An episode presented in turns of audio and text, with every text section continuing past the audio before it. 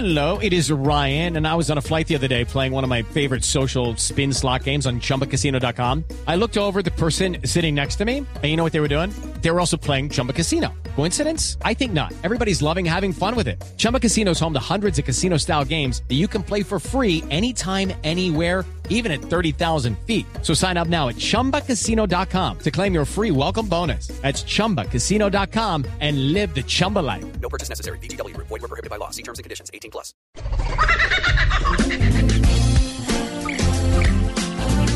Bueno, y hoy vamos a hablar del el desperdicio de alimentos. ¿Qué está sucediendo en el mundo? Fíjense que la FAO sugiere que alrededor de un tercio de la producción de alimentos destinados al consumo humano se pierde o se desperdicia en todo el mundo. Eso equivale aproximadamente a 1.300 millones de toneladas al año. Y por eso hoy vamos a hablar con Ana Catalina Suárez. Ella es la directora de ABACO, es una organización que reúne los bancos de alimentos de Colombia para saber si esa es la situación mundial de desperdicio de alimentos, cuál es la situación que tenemos en Colombia, cuáles son esas cifras ¿Qué podemos hacer y cómo podemos nosotros contribuir para no perder alimentos y para poder alimentar a tantas personas que lo necesitan en el país? Ana Catalina, muchísimas gracias por estar con nosotros y bienvenida. No, muchas gracias a ustedes por darnos esta oportunidad y qué bueno este tema del desperdicio, que como ustedes bien los dicen, no es solo de alimentos, sino que es de tiempo, de quejarse y como también bien lo dice, el Papa Francisco es la cultura del descarte, ¿no? Sí. Como todo el tiempo estamos descartando rápidamente cosas, pues nos lleva a desperdiciar. Claro. Bueno, Catalina, empecemos hablando de las cifras en Colombia. Ya vimos las cifras en el mundo según la FAO, pero ¿qué pasa en Colombia? Y realmente nosotros con todo eso que perdemos en Colombia podríamos alimentar a tantas personas que no tienen alimentos en vez de desperdiciarlos y botarlos a la basura. Pero claro, miren, nosotros tenemos actualmente, no tenemos cifras actualizadas de desperdicio en Colombia, tenemos dos fuentes, que es el Departamento Nacional de Planeación Sí. y FENALCO con la encuesta nacional de mermas. En ambas fuentes contrastadas eh, tenemos, de acuerdo a las cifras del DNP, cerca de 9.7 millones de toneladas en unas estimaciones de un estudio que se hizo el año pasado eh, de alimentos que no logran ser consumidos por seres humanos.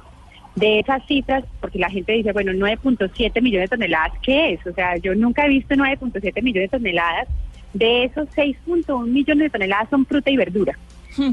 Según la Organización eh, Mundial de la Salud, deberíamos consumir 430 gramos de fruta y verdura diariamente.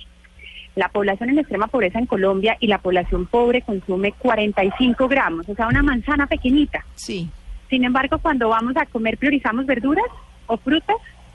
Normalmente priorizamos papa, yuca, cosas que son un poquito más pesadas, que nos dan más calorías supuestamente para gastar energéticamente. Entonces, tenemos un bajísimo consumo de fruta y verdura. Con lo que votamos, o sea, 6.1 millones de toneladas de alimentos, podríamos alimentar a 39 millones de colombianos, Uy, de los increíble. 47 millones que tenemos Uy, pero increíble. al año, Sí. con la fruta y verdura que se necesita. Claro, tremendo. Ana Catalina, ¿en qué etapa es en la que se pierde, en qué etapa de la cadena es en la que perdemos más alimentos? Tenemos, para que la gente se haga una idea, votamos desde que estamos cultivando en el campo, en los procesos de cultivo, Sí. en el proceso de transformación del alimento, en el proceso de venta, almacenamiento, transporte, distribución, y votamos en los hogares, en los restaurantes, en los hoteles, en los casinos, votamos en todos esos lugares.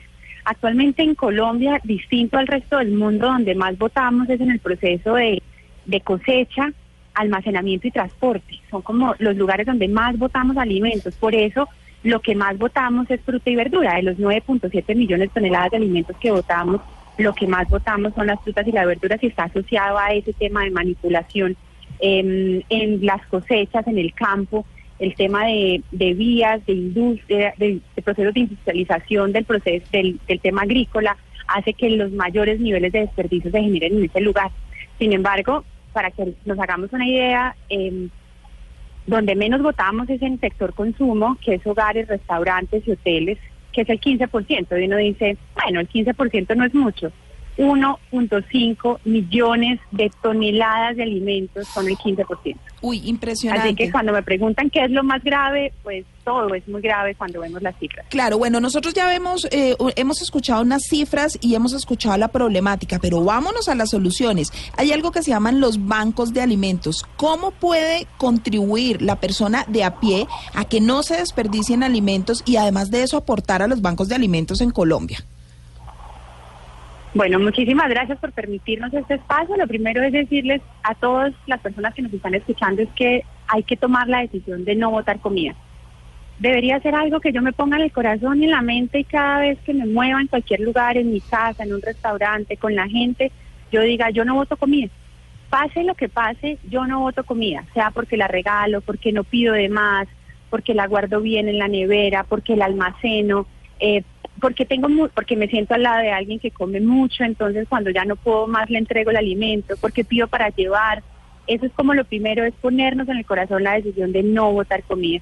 Y a partir de haber tomado esa decisión, la invitación es que cuando no tengamos, no nos hayamos consumido todo el alimento que tenemos, o estamos en la industria, o estamos en, en el retail, por ejemplo, en un supermercado, o sea, administramos un supermercado o tenemos una empresa que produce alimentos, pues cuando tengamos un producto que ya no lo vamos a comercializar, pero que sigue siendo apto para el consumo humano, pues llamemos a uno de nuestros bancos de alimentos en nuestra página www.abaco.org.co podrán encontrar los datos de todos nuestros bancos de alimentos en el país y también nuestros datos y tomen la decisión de donar ese alimento. Pero siempre bajo una, una un, un mensaje muy importante y es los bancos de alimentos no recibimos alimentos dañados, no recibimos eh, podrido, no recibimos vencido y no recibimos mezclado. Vamos a regalar siempre lo mejor que tenemos. Exacto. Sí, ese es el mensaje mm. poderoso. Recuerden que cuando vayan a regalar, ustedes deberían recibir algo que usted, ustedes deberían de regalar algo que yo quisiera recibir. Claro. Yo debería regalar siempre lo que yo estaría dispuesto a recibir. Qué bueno, qué bueno. Bueno, pues ahí vimos la problemática y vimos las soluciones, qué es lo que tenemos que hacer, cómo podemos contribuir. Son 9.7 millones de toneladas que perdemos en el país y un tercio de los alimentos a nivel mundial. Son 1.300 millones de toneladas de alimentos. Ana Catalina, muchísimas gracias por estar con nosotros y por darnos claridad y estas cifras tan interesantes sobre este tema. No, a ustedes muchas gracias por este espacio, gracias por regalarnos la oportunidad de pensar alrededor del desperdicio y tocar este tema específico de no botar comida. Les dejo en el corazón la decisión de cuando vayan a desayunar, a almorzar, a tomar el algo, siempre digan, yo no voto comida. Así sea lo que sea, suceda lo que suceda, yo no voto comida. Bueno, muchísimas gracias y feliz día. Hasta luego. Bueno, ahí lo tenemos. Increíble, ¿no, María Clara?